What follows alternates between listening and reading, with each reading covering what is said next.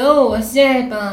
Hi，我们是 HR。欢迎收听没有 JJ 的第二品牌。好，那我们接下来要那个继续录这个人资的这个议题。那我们这一集要很专业，提供给听众一些求职者的经验跟那个有什么建议跟分享这样。那我想要先问一题，就是呃，你们刚刚看过现场评论三份履历，对不对？所以自传很重要吗？我们先请阿皮来发言，你觉得自传要怎么写？我觉得自传没有很重要啊，竟然没有很重要，为什么？因为我们一天要看非常多份履历，对，我们在看自传，对，没有在看自传，除非就是我已经确定我要把这个人叫来了，然后你可能迟到两分钟啊，我看一下他的自传好了，就是这样子。原来这才是人知的真心话，自传不重要，你有没有傻眼？有，自传不要再写你家有谁，对，不要说我是哪里出生，然后我怎么样，我爸爸妈妈很开明，对，不要写三四段文章。就是让我们看，嗯，三十秒内我可以知道你在写什么。那你觉得我们刚刚的都太久吗？太多吗？没有认真看。我们浪费那么多时间写这些，没想到。但但要提醒大家，就是目前在场的 HR 是这样看，因为 HR 市场人很多嘛，不一定啊。那你像我就有遇过主管是，他自传还帮你，哎，你看他为什么逗号点在这？他是这样有没有比较顺呢？对，但我觉得很重要的是，你要写就不要写错。就不要写错字，不要让人家抓到你的错误。好估摸。那你觉得履历什么最重要？你你刚刚看那几分下来，是那个吗？求职经历最重要吗？还是哪边最重要？就是经历是最重要的啊。啊，你们都看经历哦。那证照重要吗？对，我觉得还是看那个职位。哦。对。那还有什么想要建议听众的？除了你刚刚说自传其实没有到那么重要，履历要怎么写呢？好。我我可以建议，因为我很多朋友会来叫我看履历，嗯，好，所以其实最重要的就是 email 不要写一个很奇怪的，譬如说什么、嗯、I'm very handsome at gmail.com，这种，这种一看就觉得这个人太假，对，而且可能没有认真要找工作，对，就是也很不专业啊。啊，你们 email 上面，嗯，一定会一开始，因为你要寄信给他或什么，你一定会用到看到他的履历，看到好笑的履历，因为靠好笑的 gmail。就会想说，哎、欸，这个人可能没有很专业、嗯，那怎么办？我的是卡哇伊，撞一个吗？不行。哎、欸，可是我真的有遇过一个员工，他的名字英文名字叫娃哈哈。没有，我觉得你讲得出来就可以啊。你他的名字，我就是不好意思，先生，那个对我就叫娃哈哈。所以后来他真的有正式就是害进来，然后他在我们开会的时候，我们想要叫他的时候，又有点尴尬，自己叫有点尴尬。那个娃哈哈，我之前还遇过叫 Dick 的。啊，嗨，我要找 Dick，他要不要打来说？哎、欸，我是 Dick。所以字都一模一样吗？对呀、啊，对呀、啊。他怎么没想过要改名字？他可能没有没有去查过。对，真的假的？对。那那个呢？那个阿虎，你觉得你因为刚刚那个阿皮是推荐这样，那你觉得你以你的人资这么久，你觉得哪个是最重要的？我觉得看看公司的类型，但我们之前公司都比较喜欢看你有工作经历之外，对，星座是额外的。但比较可以量化到你到底之前工作做的内容是什么？啊、哦，还是要跟你的，等于是你现在这个工作，看你的经验是不是有相符就对了。然后你要告诉我说，你到底做的是怎么样的程度嘛？例如说以人资来讲，举例招募的话，你会说你每天看多少履历啊，招进多少人啊，这种可以量化的成果，我们会比较容易判断你适不适合这个职位。但我觉得如果在不能量化的前提之下，你还是要告诉 HR 你负责了什么。嗯，对，因为很多人会只把自己的业务写出来，对。但是，譬如说，呃，我们去接订单这样子好了。但是接订单，那你到底负责了接订单的哪些区块呢？好细哦。那你觉得刚刚第三份这个漂亮大大美女，她的那个履历写的够细吗？她写最多哎，在经历那她的职务内容。她那个那段有点过长。会让你觉得过长？因为一整页，谁会一个一个这个职务写了一整页？还是要尽量以少为主啊。我觉得如果以大部分的人来说，如果你不是工作十几二十年，履历就是尽量维持在一页以内。一页 A 四，所有只要一页就好。对对对，当然不是一零四的这种格式的话，你另外制作的履历就是不要超过一页。你又不是工作二十五年。对，可是我那我想问一下，这个是题外话，因为很多那种我们去面试有没有？其实我我个人比较喜欢看一零四的排版，比较算简洁干净。因为我们有时候去现场面试，他给你他们公司自己的一个格式，那个格子我不知道你懂不懂我要描述的，超多，好像在填病历那种，那个 OK 吗？如果求职者提供这这种格式的格式很重要吗？你觉得？格式很重要嘛，就是其实我我觉得你在填公司履历，你也可以看得出来这个公司到底是不是哦。尤其如果如果有些资料其实你是不必揭露的，例如说你父母的姓名吧。对对对，很多都会有这个。然后如果你调提交出去之后，他人事就打来跟你说，哎，吴先生，我可以跟你问一下你的父母的什么什么资料。嗯。你可以去评估一下你到底喜不喜欢这间公司，到底是不适合你。所以你的意思说，你可以选择不写那个父母姓名那一个？当然是可以不写。哦，原来这样子。但是，嗯、就是如果你不写，你有可能就会失去这次面试的机会。有到这种程度？但看公司啊。所以你但可能比较传统保守的公司就会要求你写的很传统的履历表。对，然后也由此而发现。那我对我还想再问，不是在面试履历资料提供啊，资料缴交入职这些，在业界蛮有名的。其实我觉得以金融业来说，它有它的难处啦。因为我们有太多主管机关要去呈报，所以我们在，譬如说你有没有你跟公务员的关系是什么，你他会是需要去跟政府机关做呈报的。所以我觉得以父母来说，如果你今天在金融业，你就不要在乎了，对。然后还有，譬如说，我觉得很多人会在乎为什么我要提供前公司的薪资条、扣缴名单，他们觉得这是很私人的东西。但其实还是要跟大家说，真的没关系，那个本来就查得到。哦。所以人家让你提供，我觉得我个人是比较偏向就就提供，我又不是作奸犯科。嗯。对，因为我之前待过印度公司嘛，那因为印度有非常多的骗子，所以他们要提供的东西是更夸张的。良民证之类的。良民证我觉得还好，嗯，他可能我价值观比较偏差。他会要提提供五年内所有的离职证明，那其实很多人是提提不出来的。对啊，嗯，然后对，然后学历这个这些，因为可能印度人很多人造假，哦，所以我其实是可以理解他们为什么要这么做，可是还是非常的麻烦呐。嗯，OK，还要做背景调查什么。那我想问香香，那你觉得呢？因为他们都讲出他们对履历最重要，那你觉得履历最重要的是什么？因为你刚刚那个自传你也点头说，其实不用写那么多。可是我，嗯，你说，其实通常我看履历，因为。距离我看履历的时间其实已经拖蛮长了，oh. 所以我现在目前，但我如果伙伴 pass 履历给我看，我通常是看第一个，你最近一份工作，你的工作职务内容是什么？不是职称哦，是职务内容。所以有一个我不确定讲这个大家能不能理解，就是有一种东西叫做功能别，比如说我是专员，我是采购专员，嗯，但我可能不会写我是采购专员，我可能会写我是 buyer。或者我是什么的专员，嗯，他在采购这个职务里面，他可能会有分不同的功能别。我通常会看这个，如果你有写得出那个，我就觉得，哎、欸，你可能够够专业。对对，你在进入这间公司的时候，你是应该说你对于你的工作是有足够的理解。比如说像 HR 好了，我可能不会写我是 HR 人资专员，我可能不会写我是人资专员，但我可能我会写我是 CMB 的什么这样。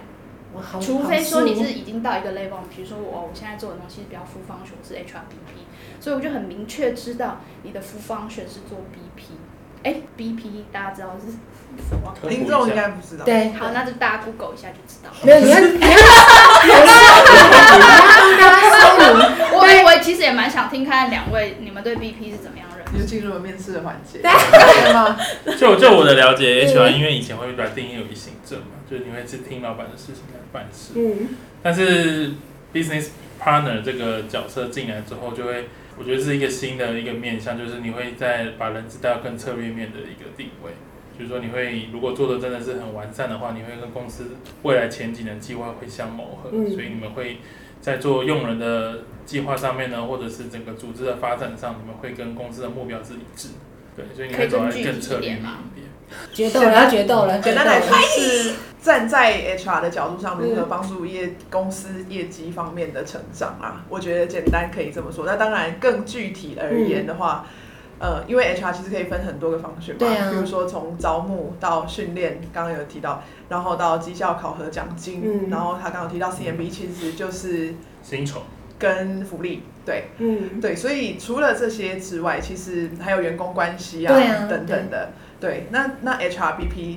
到底在做什么呢？其实就是除了这些都很专业的领域之外，我们还是有非常多跟人相关的事情，或者是高阶主管他们有一些特别的呃需要服务他的地方，或者是对一些呃员工也会有非常多劳资纠纷啊等等。当当然员这也跟员工关系是密不可分的啦。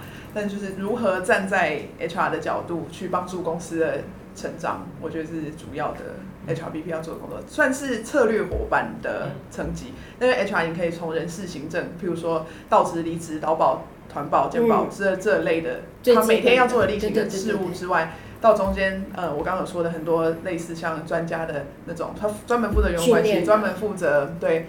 其他奖金啊、奖酬、薪资这些，那到到最后最高层级的策略伙伴，就是 HR 目前想要朝向的方向，未来的方向。嗯、所以那我可以，你们不用透露公司名称，你们公司会分到这么细吗？比如说我我今天是 HR，可是我可能就是走有走到这么细，有走到专责心理咨商的这种东西吗？应该没有到这么心理咨商太太。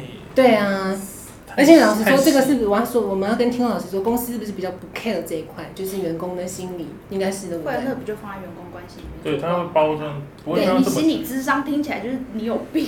不，应该不是心理咨商啊，应该是叫员工关怀。对对啊。但他会特别真的去找一个，好比说真的是有证照的心理咨商师来帮，因为我记得我们以前，对我们以前的行业是有的。我们会有一个小护士，对不对？还是什么？对，我们会有这个，所以目前这个应该是台湾是很少去 care 到这一块，对不对？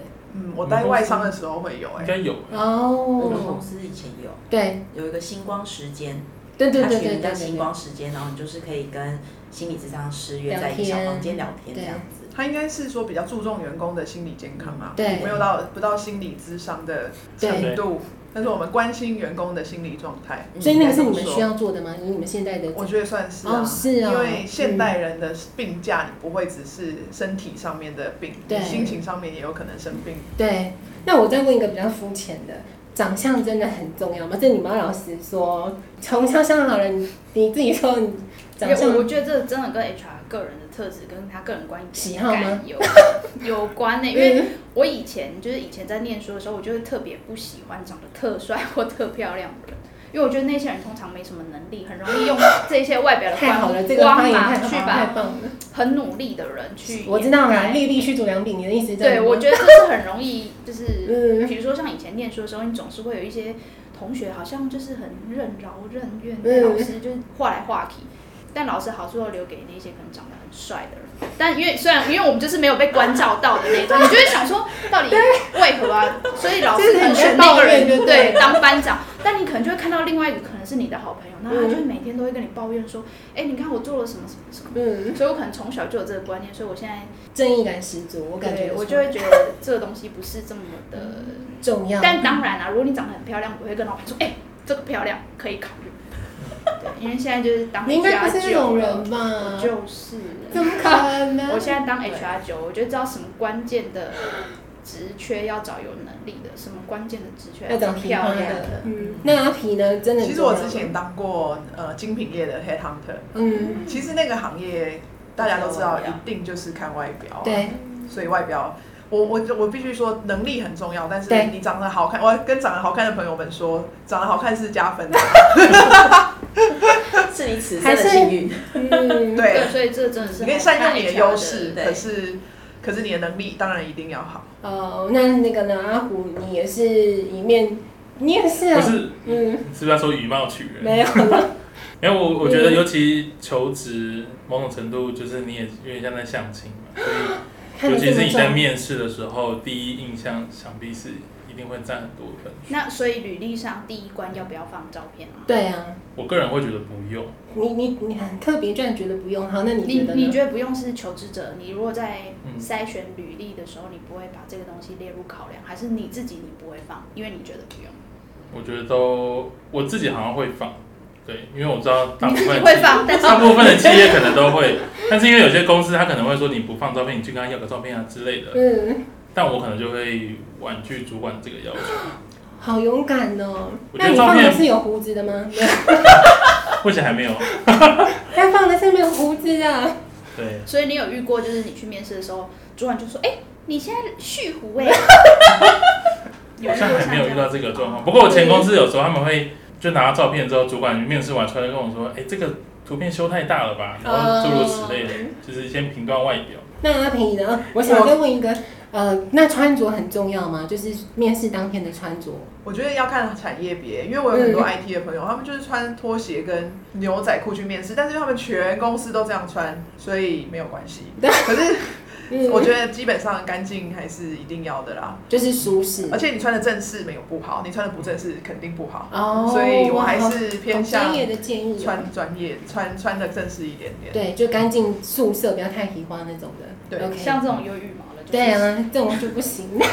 那我再问一下，因为很多我不知道你们公司有没有很多大公司都会有那个智力测验，那个有用吗？以你们自己觉得测出来算高的下层，可是可能都不会讲话什么鬼的。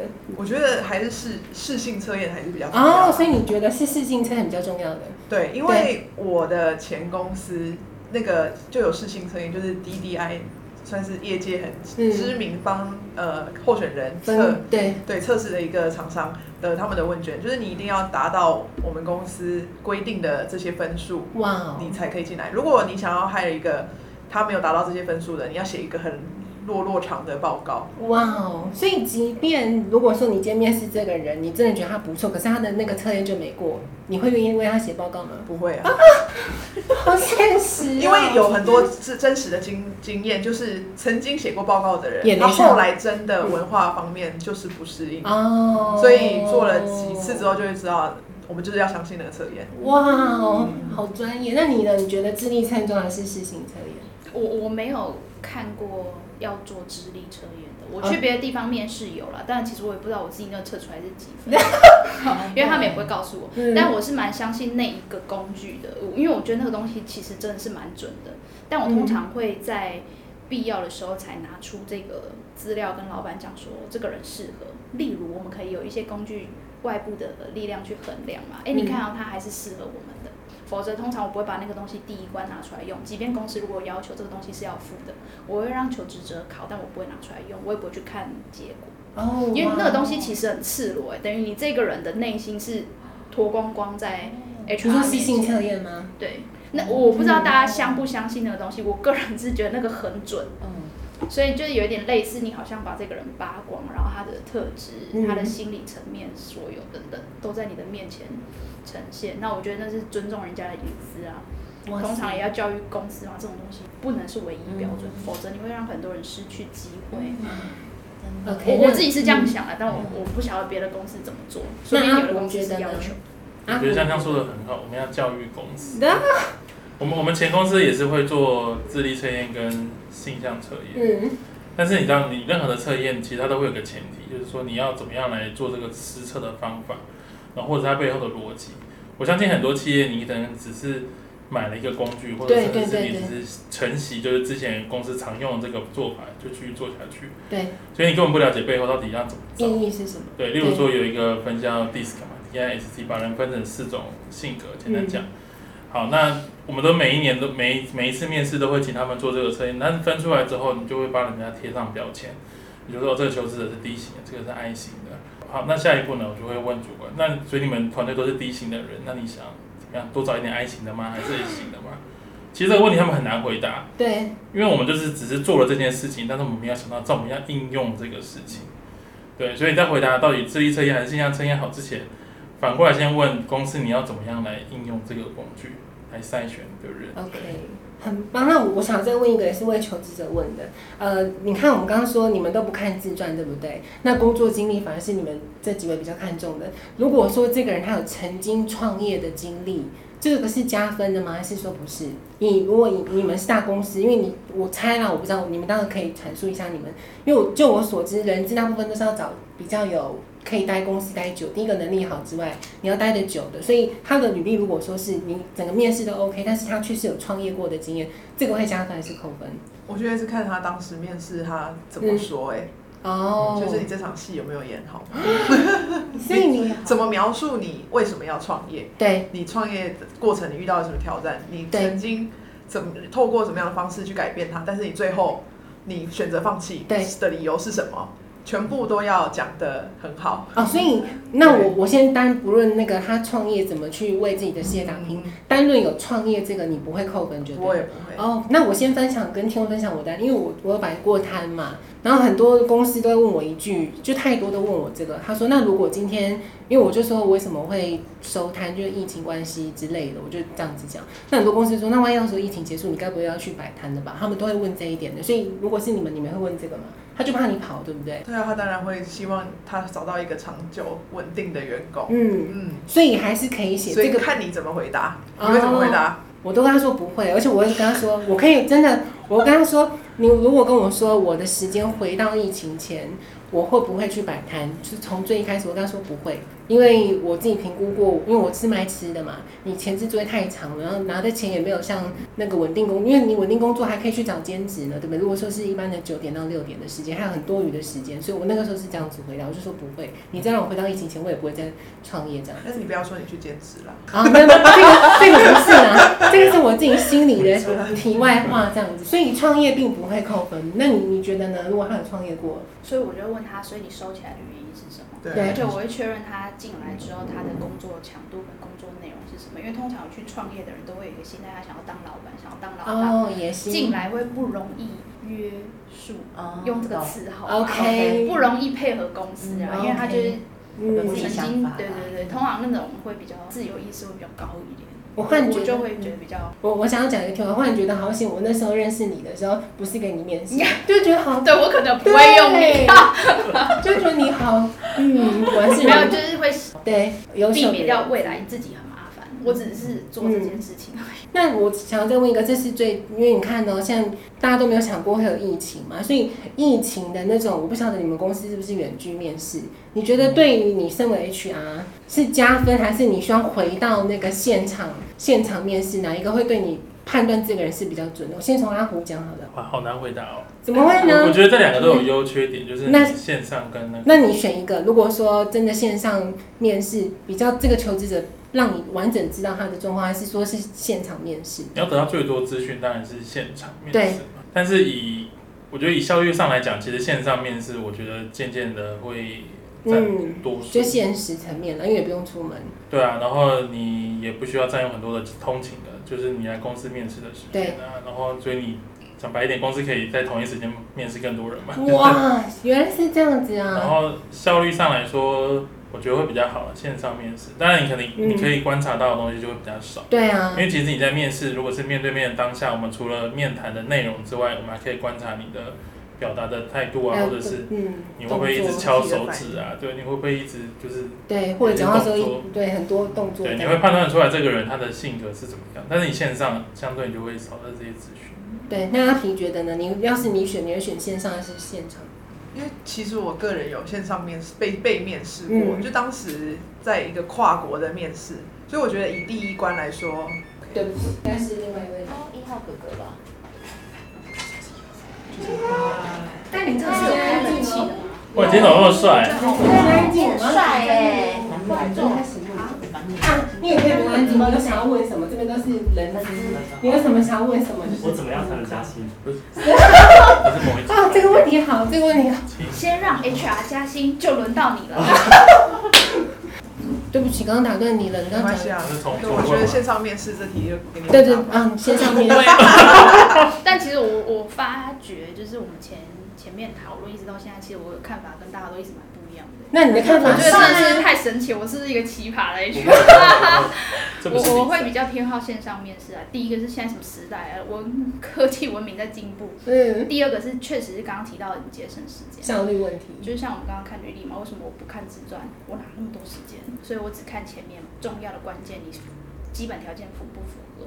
嗯。再来是因为我如果视讯面试的时候，我通常会要求对方稍微把距离拉远一点点，我可能看到你上半身以上。然后会不会要求你的手不能放桌子下？就是像刚刚讲的，你有没有在就是动作抠手指啊，或者什么？那你要求很多，你很龟毛哎。对，而且我要求对方要开视讯，但我不开。可是通常不会，因为我现在面试已经是比较后段，所以前面其实都筛选过，那一些人都已经是有心理准备。哦、但我觉得这个视讯面试有一个很好的地方是，嗯、这是我自己观察出来的。我觉得视讯面试大家在自己熟悉的环境，你会比较放松，你容易展现你自己。对，所以有时候你可能有点什么，你去面试的时候，你就会盯住。对对对对对。所以你不会展现出来，但因为你可能在你的房间、你家的客厅，或是一个你很常去的咖啡厅，所以你会放松。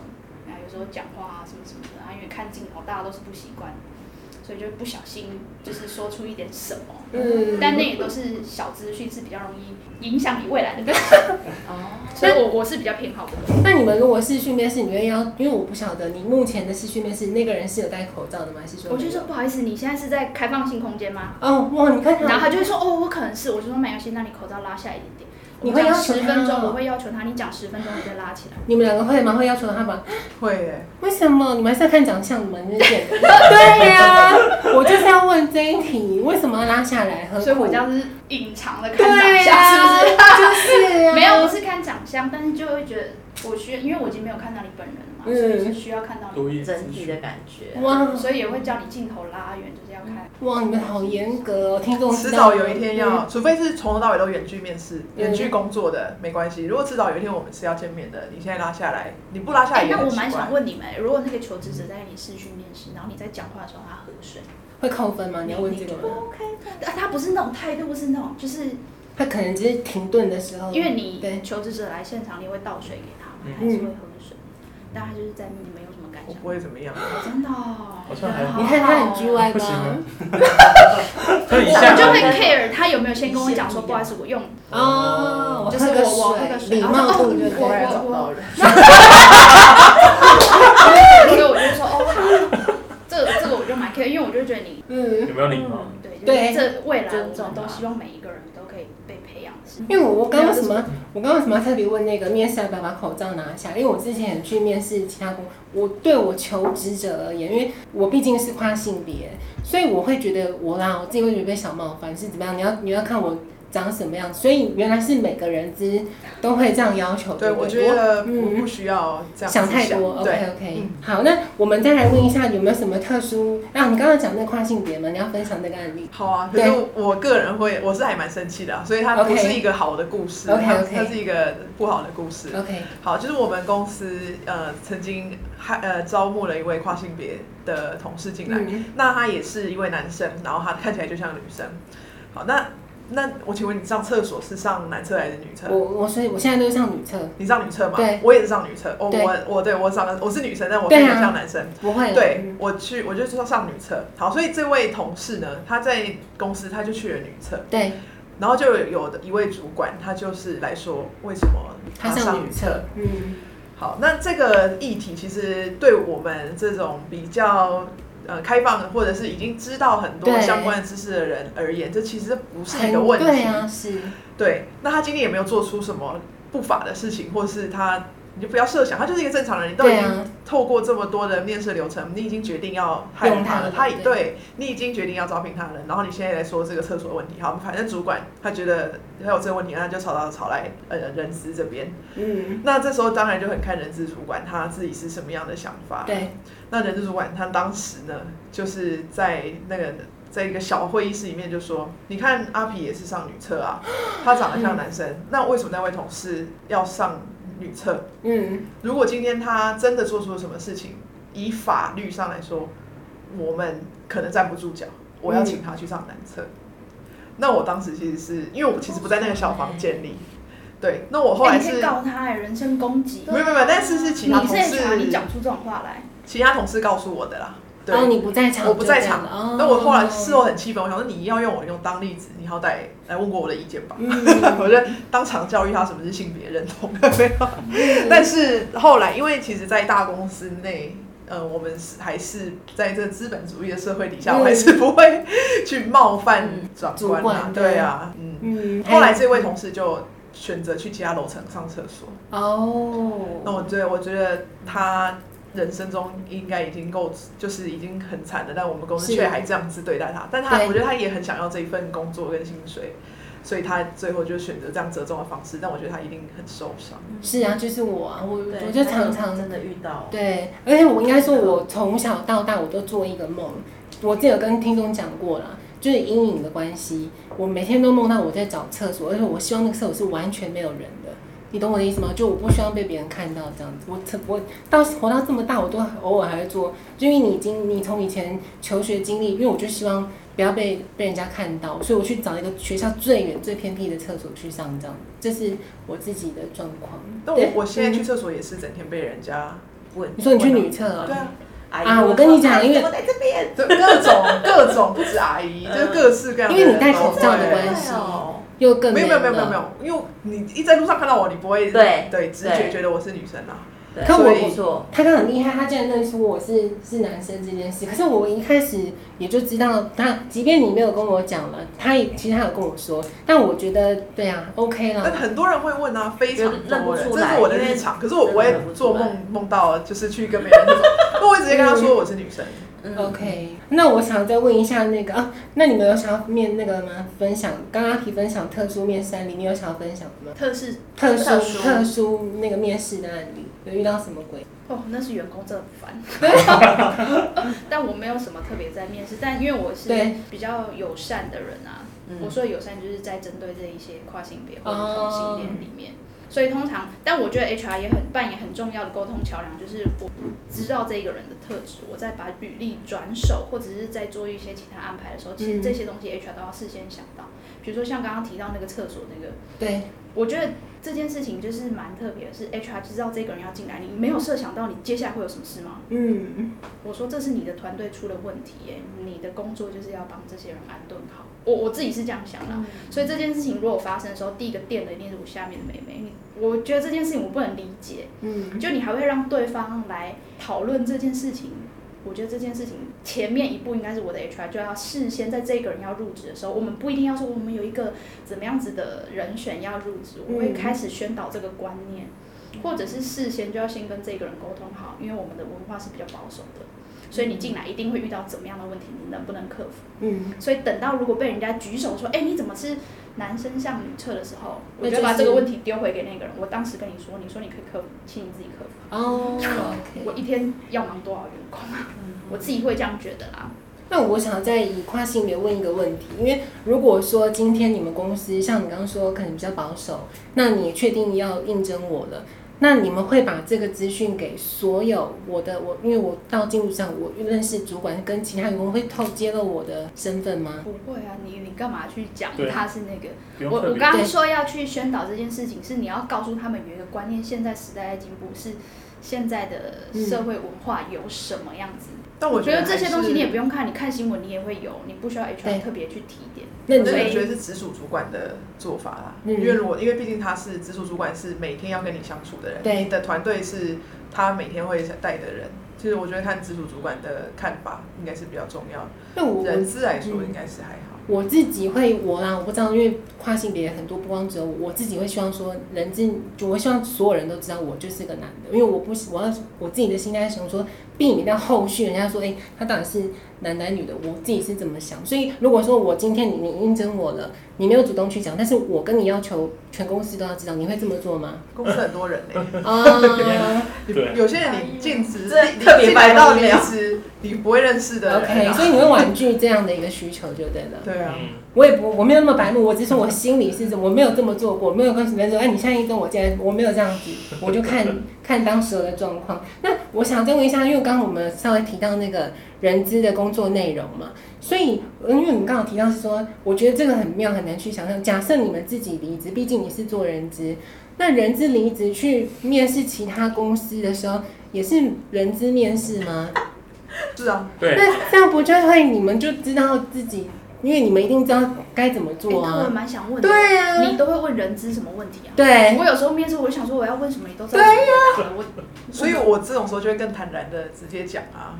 哦，你说现实。因为就是你的那，你先你的那些招我都知道了。对啊。我的我要我的招你也都知道了。对啊。所以我们就直接。讲清楚像你们刚刚前面说清楚讲明白，很凶的那个那样的质问吗？有，我觉得他们刚刚前面很精彩啊，就是说，那你什么什么预期怎么？